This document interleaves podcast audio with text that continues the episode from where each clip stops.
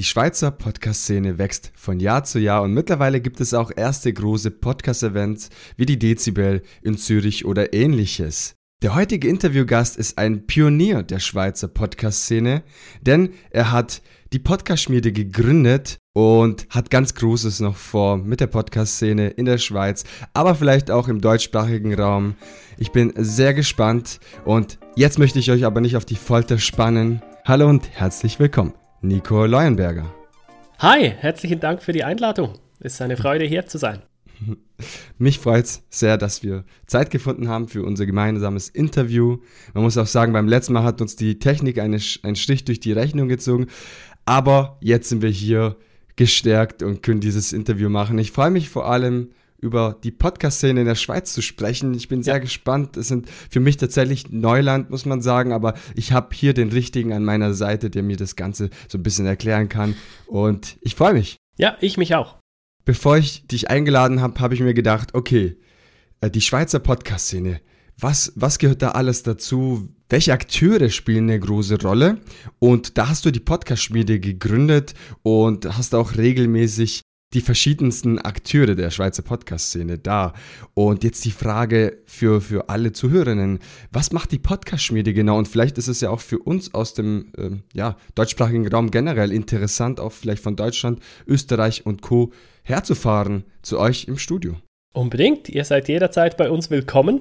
Äh, wir haben unser Studio in Winterthur, das ist etwa 20 Minuten von Zürich weg. Und bei uns entstehen vor allem branded Podcasts. Wir sind eine Agentur und produzieren im Auftrag von Schweizer Firmen, aber auch von Stiftungen. Jetzt kommen immer mehr, ähm, wir haben kürzlich nach einem attraktiveren Begriff Besuch, gesucht als die Behörden, aber es sind tatsächlich ähm, Kantonsverwaltungen mhm. etc. kommen und machen, wir machen im Fall richtig spannende Podcasts für die. Ist also nicht so angestaubt, wie es klingen könnte. Äh, oh. So die innovativen Behörden. Ähm, genau, und im Auftrag von denen konzipieren wir Podcasts und produzieren die dann auch. Und am Schluss helfen wir ihnen, dass die Podcasts dann die Verbreitung finden, die sie verdient haben. Wow. Das ist sehr schön zusammengefasst. Vor allem bin ich begeistert, dass quasi öffentliche Dienste zu euch kommen und sagen, hey, wir möchten einen eigenen Podcast gründen und da seid ihr sicherlich die richtigen Ansprechpartner. Ich bin sehr begeistert, weil ich dieses Thema hoffentlich auch in Deutschland immer mehr sehen werde in Zukunft. Das ist ein wichtiges Thema, dass wirklich auch öffentliche Dienste ja auch einen eigenen Podcast haben, sich wirklich zeigen und sagen, hey, das machen wir und da kann man ja natürlich verschiedene Sichtweisen ja auch beleuchten. Sehr, sehr spannend. Danke, Nico. Genau. Und ja, daneben das zweite Standbein, das hast du schon erwähnt, die Dezibel ist unsere Fachkonferenz, die haben wir letztes Jahr das erste Mal gemacht in Winterthur bei uns. Ähm, da haben wir wirklich die Akteurinnen und Akteure der Schweizer Audioszene zusammengebracht an einem Ort. Das war ein bisschen wie ein, wie ein Klassenzusammenkunft, hat es sich angefühlt, haben wir uns ausgetauscht und viel gelernt. Und ein weiteres Standbein sind jetzt auch unsere Eigenproduktionen. Also wir beginnen auch mit Podcasts, die einfach von uns mhm. sind, nicht Auftragsproduktionen. Und für die vermitteln wir dann natürlich Werbung. Das ist dann so finanziert. Und dieses, diese ganze Werbevermittlung, das ist unser neuestes Standbein, das wir auch aufbauen, weil wir einfach sehen, das ist ein großes Bedürfnis, das braucht es. Wow, spannend. Eigene Formate, das ist sehr selbstverständlich sehr, sehr, ja, es kribbelt, ne, wenn man eigene Formate entwickelt, wenn man da wirklich seine Ideen verwirklichen kann. Dann noch dieses Standbein Werbung, was immer größer wird, ist, ist auch irgendwo klar. Wir wollen ja auch mit dem Podcast Geld verdienen oder zumindest sollte es auch ein kleiner Teil auf jeden Fall auch dazu dienen, etwas dazu zu verdienen, weil ansonsten können wir das nicht irgendwann hauptberuflich vielleicht sogar machen. Ja, genau. Weil ein erfolgreicher Podcast, der produziert sich halt nicht von alleine. Also in der Schweiz ist einer der erfolgreichsten Podcasts ist der Beziehungskosmos. Das ist ein äh, Podcast einer Journalistin und einer Paartherapeutin. Und der erscheint einmal wöchentlich und die beiden haben mir gesagt, das ist für uns beide ungefähr ein 40% Arbeitspensum wow. dieser Podcast. Ähm, die Journalistin liest eigentlich für jedes Thema ein Buch, hat sie mir gesagt. Wow. Äh, schreibt dann auch nicht alle Zeit. Also es ist richtig viel Zeit, das da reinfließt und es ist verdientermaßen einer der besten und erfolgreichsten Podcasts der Schweiz, aber natürlich muss da auch auf eine Art Geld reinfließen. Und Sie haben ein spannendes Modell, Sie haben keine Werbung, Sie wollen keine Werbung in Ihrem Podcast. Sie rufen einfach zu Spenden auf. Man kann Ihnen am Schluss der Episode, wenn man will, einen Betrag spenden und das funktioniert für Sie so, dieses Modell. Damit können Sie Ihre Kosten decken. Und das finde ich recht faszinierend. Wow, das ist tatsächlich ein anderes Prinzip als viele anderen Podcasts, zum Beispiel ja. in Deutschland, die ihre Werbung einschalten, zwei, dreimal in einer Episode und ähm, klar, wenn es nicht zur Zielgruppe passt, ist es etwas nervig. Wenn es zur Zielgruppe passt, finde ich das immer sehr praktisch, weil man vielleicht auch eine Win-Win-Situation hat und das ist ja auch wünschenswert, dass man die Zielgruppe auch trifft mit einem Podcast. Aber das finde ich tatsächlich sehr, sehr, sehr schön, weil man ja gar keine Werbung bekommt und man dadurch die Podcast, Podcasterin auch belohnt und sagt, hey, weißt du was, die machen das so gut, hier hast du ein paar Euro und wenn das jeder macht und sehr erfolgreich, dann kann man tatsächlich da einige Kosten abdecken und ich bin sehr glücklich, dass es auch solche Konzepte gibt, die auch funktionieren. Ja, ich freue mich auch, dass da viel ausprobiert wird auch. Was könnte funktionieren? Wie bringen wir das zum Laufen? Und ich habe jetzt schon zwei Sachen gelernt in diesen kurzen Minuten über die Schweizer Podcast-Szene und auch welche Konzepte schon jetzt in der Schweiz angewendet werden. Und vielleicht wird es auch in Deutschland, sicherlich wird es auch in Deutschland angewendet, auch dass man mit Spenden etc. Äh, etwas dazu verdient mit seinem Podcast. Aber tatsächlich die weit verbreitetste Methode ist tatsächlich, dass man Werbung schaltet in irgendeiner Form. Und das finde ich eine sehr elegante Lösung, Nico. Und die andere Sache ist die Geschichte mit den Kantonsbehörden, die dann auch einen eigenen Podcast starten. Das, ich bin sehr begeistert und freue mich wirklich zu hören. Ich muss mal schauen, ob wir hier in der, äh, in der Umgebung, sage ich mal, oder in Deutschland generell viele solcher Fälle haben und bin tatsächlich jetzt äh, etwas interessiert. Ja, also ein, ein Fall wurde ja gerade publik, der hat gerade ziemlich Negativschlagzeilen bei euch gemacht. Der Spiegel hat letzte Woche oder diese Woche einen Artikel veröffentlicht, weil tatsächlich die deutsche Bundesregierung Podcasts in Auftrag gegeben hat, die praktisch niemand hört, aber die Unsummen verschlungen haben. Äh, es wurden da mehrere hunderttausend Euro ausgegeben für Podcasts, die ein sehr kleines Publikum haben. Und ja, das kann es dann natürlich auch nicht sein.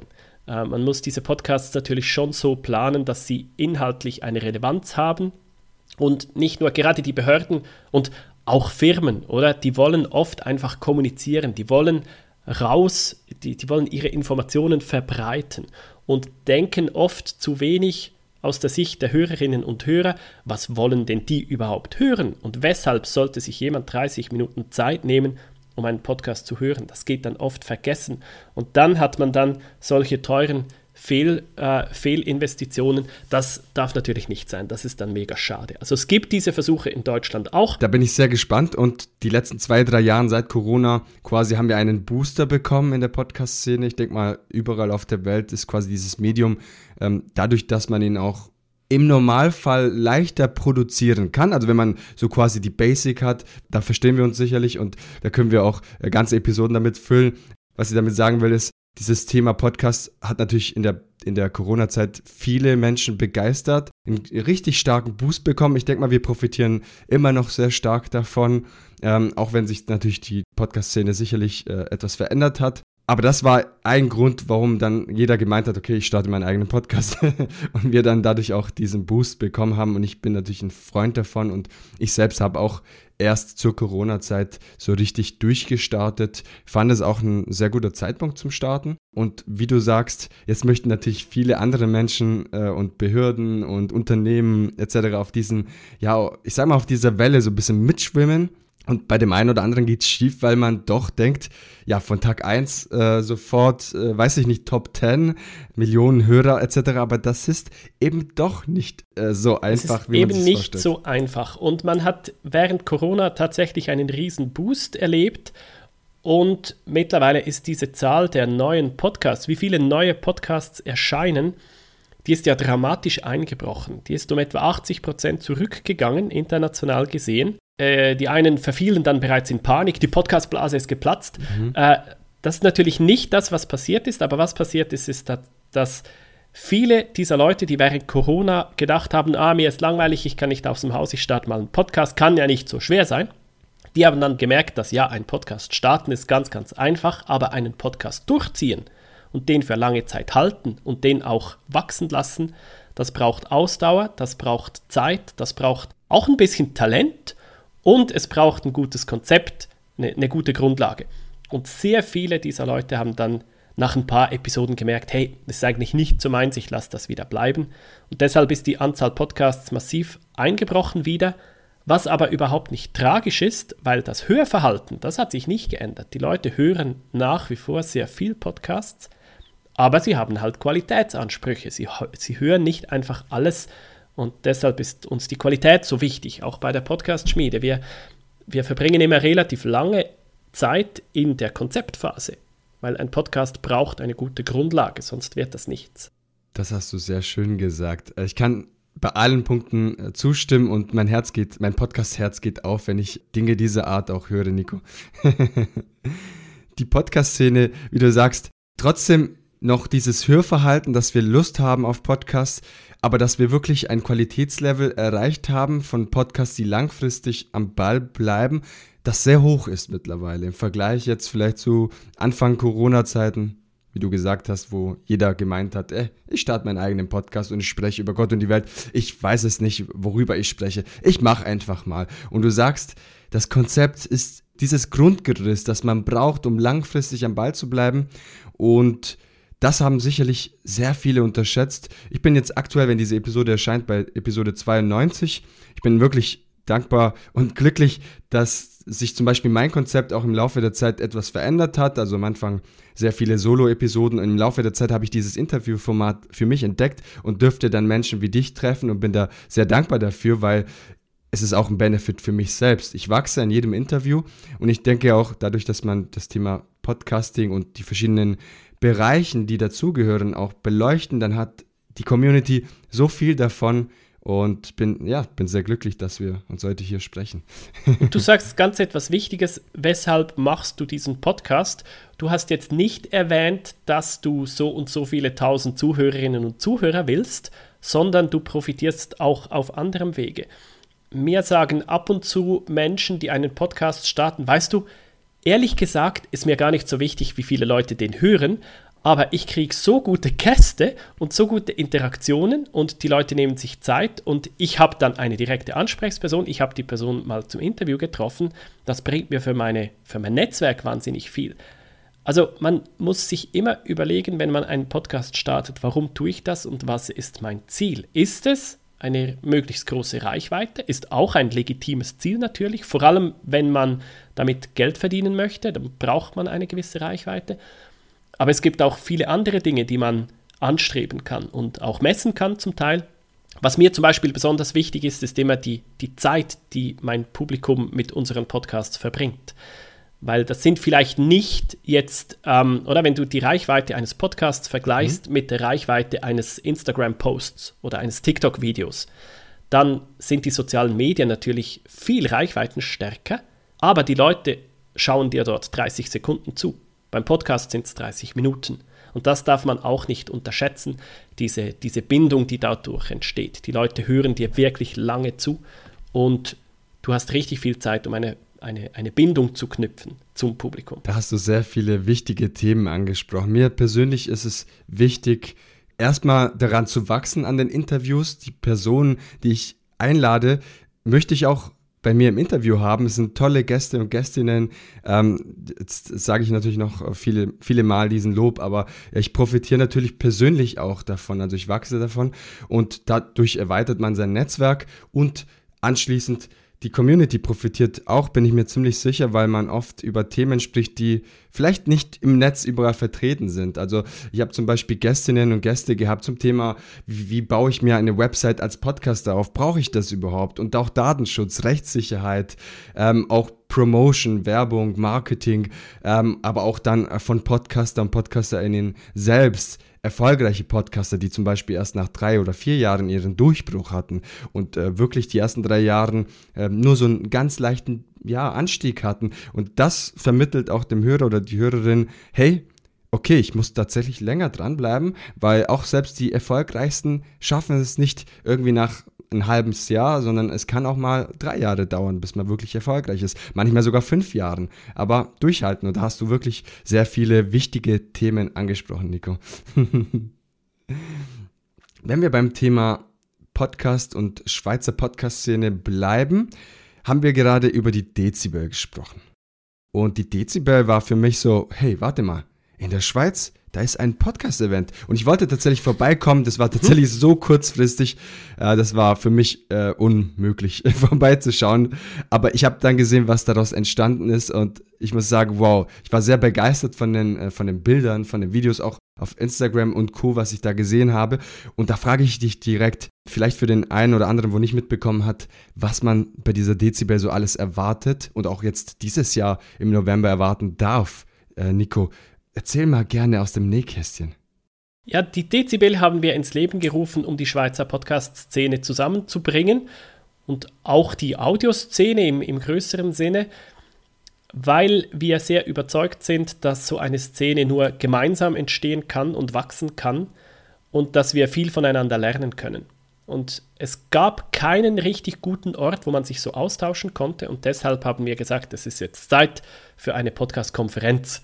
Und die haben wir gegründet. Letztes Jahr im November hat die stattgefunden und wir haben richtig tolle Speakerinnen und Speaker eingeladen. Wir haben einen schönen Raum zur Verfügung gestellt, wussten aber natürlich nicht, ja, kommt da jemand? So, weißt du? Ähm, also im Vorfeld ist man immer ein bisschen nervös, wie wenn du eine Einladung zum Geburtstag rauslässt und du weißt schon, ja, okay, ähm, wahrscheinlich kommen da Leute, aber wie viele, du weißt es nicht genau. Und dann waren wir tatsächlich sehr überrascht, ähm, oder ja, erfreut darüber, dass wir 160 Gäste zusammengebracht haben aus der ganzen Schweiz. Das war eine Mischung. Die einen waren Podcasterinnen und Podcaster. Dann hatten wir Leute aus der Medienlandschaft, viele Leute vom Radio, von der Zeitung. Äh, in der Schweiz gibt es verschiedene Zeitungsverlage, die recht stark jetzt mit Podcasts arbeiten, was toll ist. Und dann auch Menschen aus Kommunikation und Marketing, die Podcasts zu Kommunikationszwecken einbauen wollen oder einsetzen wollen. Und die haben wir alle zusammengebracht und hatten dann richtig tolle internationale Speakerinnen und Speaker, die haben Keynotes gehalten. Wir haben aber auch bewusst Raum gelassen, dass nicht das Programm so dicht ist, mhm. dass die Leute auch Zeit haben, um miteinander zu reden, um miteinander zu networken. Äh, am Abend gab es dann noch einen Live-Podcast und viele Leute sind tatsächlich am Abend noch lang sitzen geblieben oder stehen geblieben und haben miteinander gesprochen und es kam danach wirklich die Rückmeldung so, es hat sich jetzt angefügt, angefühlt wie eine Klassenzusammenkunft. Die Leute kamen zusammen, trafen sich und haben miteinander auch Pläne geschmiedet. Also es sind auch schon neue Projekte daraus entstanden. Und wir waren wirklich sehr, sehr happy mit der letztjährigen Konferenz. Natürlich haben wir auch einiges gelernt. Es hat nicht alles reibungslos funktioniert. Das war für, uns das erste Mal. Und all diese Learnings nehmen wir jetzt mit in die nächste Dezibel. Die ist dann am 16. November, an einem Donnerstag. Und da sind deine Hörerinnen und Hörer natürlich auch alle sehr herzlich eingeladen. Wäre toll, äh, ihr wärt dabei. Wir hatten auch letztes Jahr schon ähm, ein gewisses Publikum aus dem süddeutschen Raum, aus Österreich kamen ein paar bis zu uns und das hat uns natürlich auch sehr gefreut, weil wir verstehen diesen deutschsprachigen Podcast-Raum schon als, ja, es sind drei Länder, aber man kann trotzdem sehr viel voneinander lernen. Da hast du was sehr Schönes gesagt. Die gemeinsame Podcast-Szene im deutschsprachigen Raum, nicht nur in der Schweiz, Österreich oder Deutschland, dass man wirklich gemeinsam arbeitet und ich glaube, wir können zusammen noch weiterkommen, zusammen uns unterstützen, miteinander kooperieren, auch äh, Freundschaften schmieden, wenn wir bei Podcast-Schmiede sind, im Podcast-Business und äh, vieles mehr. Und ich freue mich wirklich darauf, dass dieses Jahr das Ganze wieder stattfindet. Jetzt frage ich dich direkt zum Event, was war denn die größte Hürde oder Schwierigkeit, wo du sagst, hm, dieser Punkt und dieser Punkt, boah, das haben wir total unterschätzt oder das war sehr, sehr schwierig, weil dadurch, dass ich am 29. September bis zum 1. Oktober ja auch ein Podcast-Event mhm. starte im, in Ulm im süddeutschen Raum. Da sind natürlich deine, äh, deine Community aus der Schweiz sehr gerne auch eingeladen. Da stelle ich mir oft die Frage, okay, was ist denn bei anderen Events vielleicht so die größte Hürde? Weil ja, das kommt auch wahrscheinlich auch auf mich zu und ich würde natürlich gerne auch von den anderen lernen, die das Ganze schon hinter sich haben und bin sehr gespannt, was du jetzt dazu antwortest. also bei uns haben zum Glück alle Inhalte super funktioniert. Die Keynotes waren echt gut und inspirierend. Die Gäste sind alle, äh, alle gekommen. Also hat auch niemand, es hat irgendwie ke keine richtige Panne gegeben. So, das hat mich sehr gefreut. Ähm, etwas peinlich war, dass ausgerechnet die, äh, das Hören hat nicht so gut funktioniert in diesem Konferenzraum, den wir gemietet hatten. Mhm. Ich hatte mich da darauf verlassen, dass dort eine perfekte Audioinfrastruktur mhm. vorhanden ist. Dann haben wir sehr kurzfristig gemerkt, Moment, ähm, wir haben zu wenige Mikros, das ist recht alt, all das Zeugs, das mhm. funktioniert gar nicht richtig. Wir haben dann unsere eigenen Sachen noch, wir, wir haben noch versucht zu ergänzen, aber das mhm. Resultat war dann, dass man in den hinteren Reihen etwas Mühe hatte, mhm. die Veranstaltung zu verstehen. Und das ist natürlich sehr doof, wenn du eine Veranstaltung zum Thema Podcast, Audio, Hören machst, wenn da der Ton nicht gut ist. Das, ja, war uns dann etwas peinlich, aber ja, wie gesagt, es ist das erste Mal, machen wir nächstes Mal sicher besser. Also da buchen wir nächstes Mal professionelle Audioausrüstung und also halt Konferenzausrüstung, mhm. oder? Weil professionelle Mikros haben wir natürlich, um Podcasts zu produzieren, aber halt bei uns muss man das normalerweise nicht, wir müssen normalerweise keinen Raum beschallen damit, mhm. wir müssen das nur aufzeichnen und das ist doch ein anderes Paar Schuhe. Und das ist sicher das Hauptlearning, was wir besser machen nächstes Jahr oder dieses Jahr, diesen Herbst. Okay, spannend. Ja, tatsächlich klar, die Akustik und da kann man sich die ein oder anderen Gedanken dazu machen. Okay, spannend. Muss ich mir auf jeden Fall vermerken, auch äh, für die eigenen Pläne, die Beschallung, die muss ja auch da sein. Also nicht nur das Aufnehmen. Und das ist sicherlich für, für ein, sage ich mal, Personen wie wir, die normalerweise keine große Konferenzen starten, wo man genau. die Räume beschallen muss, sicherlich eine andere Herausforderung, sage ja. ich mal. Nico, wir haben tatsächlich noch ein paar Minuten Zeit und dann frage ich dich, gerne über die Trends in der, in der Schweiz, weil äh, wir sehen zum Beispiel in Deutschland, USA und Co. auch das ganze Thema Videopodcast als Trend, aber mittlerweile auch ganz viel künstliche Intelligenz integrieren in deinem, äh, ja, in deinem Podcast in gewisser Weise. Also das heißt, die Akustik verbessern. Es gibt ein Adobe AI, also es soll keine Werbung sein, nur einfach, dass wir ein paar Beispiele bringen. Oder auch von Auphonic ähm, haben sie auch letztens äh, eine Art AI rausgebracht, also Artificial Intelligence. Und so entwickeln sich auch äh, teilweise auch Mikrofonhersteller mit dem integrierten, sage ich mal, Filter, der so ein bisschen mit, mit KI auch mitarbeitet. Und da bin ich wirklich sehr gespannt, was du so in der Schweiz so für Entwicklungen siehst, auf was für Potenzial. Und klar kann das natürlich sich ganz anders entwickeln, das wissen wir ja, das sind ja, ja Potenziale. Aber ich bin sehr gespannt, was so in der Schweizer Podcast-Szene so für Trends gesehen werden. Im Moment ist der Trend, dass wir endlich aufgewacht sind und Podcasts mhm. in der Schweiz auch eine Relevanz kriegen. Wir haben auch jetzt immer mehr Live-Podcasts zum Beispiel, dass die erfolgreichen Podcasts aus der Schweiz, die gehen in der Schweiz auf Tournee und wow. ähm, füllen recht große Lokale bereits mit ihrem Publikum. Und das zeigt uns einfach, dass Podcasts endlich angekommen sind bei uns. Denn die Schweiz ist bei so Medientrends schon immer hinter den USA sowieso meilenweit äh, hinterher, aber auch hinter Deutschland sind wir immer ein bisschen zwei, drei Jahre äh, in Verzögerung. Einfach, ja, die Schweiz ist jetzt da nicht, nicht das äh, innovativste, trendfreudigste Land. Ja? Und das freut mich sehr, dass wir mittlerweile angekommen sind, dass es echt viele gute Podcasts gibt aus der Schweiz und dass die auch gehört werden. Also das Publikum hat jetzt auch bei uns entdeckt, hey, Podcasts, die können mein Leben echt bereichern, die können mich unterhalten, mir etwas lernen, ähm, ja, mich teilhaben lassen an einem Thema und das macht echt Freude. Bezüglich KI läuft noch nicht so viel bei uns und da ist halt schon die Sprache eine Hürde, mhm. weil wir sprechen dieses lustige Schweizerdeutsch und die KI hat meistens große Mühe, das zu verstehen. Also wenn ich jetzt all diese Tools, die zum Beispiel automatisch Untertitel mhm. generieren für die Audiogramme oder für YouTube oder so, äh, wenn du das mit Schweizer Ton drüber laufen lässt, dann kommen die lustigsten Sachen raus, aber einfach nicht das, was ich gesagt okay. habe. Und das Ganze ist natürlich noch schwierig, weil die AI muss ja diese Sprachen trainieren können. Mhm. Und in der Schweiz, das Schweizerdeutsch ist ja nur eine gesprochene Sprache, die schreibt ja niemand. Entsprechend, und es gibt auch keine Grammatikregeln oder sowas. Also für die, wenn du jetzt Schweizerdeutsch schreiben würdest, jeder schreibt das ein bisschen anders. und da kannst du die KI fast nicht trainieren, oder? Es gibt sehr wenig Trainingsdaten. Ähm, mir ist bis jetzt erst ein einziges Tool bekannt, das heißt Döckel, T-Ö-G-G-L. Ähm, und das kann tatsächlich so 80 Prozent versteht von dem, was ich sage, mhm. auf Schweizerdeutsch. Und dann kann ich da eine Transkription machen Und dann muss ich aber noch drüber, ich muss wirklich noch Fehler korrigieren, äh, weil es verrennt sich. Aber das kommt jetzt doch langsam.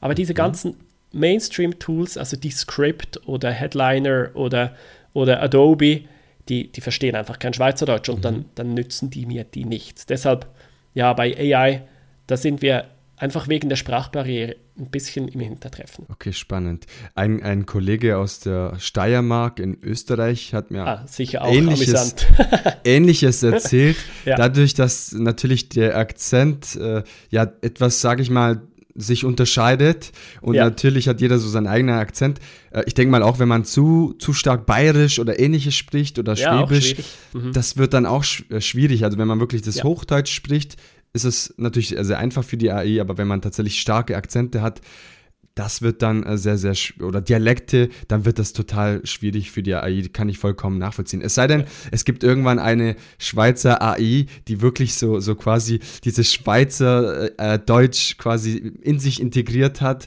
und das als Grundlage benutzt, um zu übersetzen. Wir wissen ja nicht, was äh, auf uns zukommt die nächsten Jahre mit ChatGPT und Co., was sich da so noch alles entwickeln wird ja, total ein schöner Einblick auf jeden Fall, Nico, und zeigt auch deutlich die Schwierigkeit, dass eben nicht alle, sag ich mal, Trends eins zu eins übernommen werden können, weil es doch andere Hürden gibt. Mhm.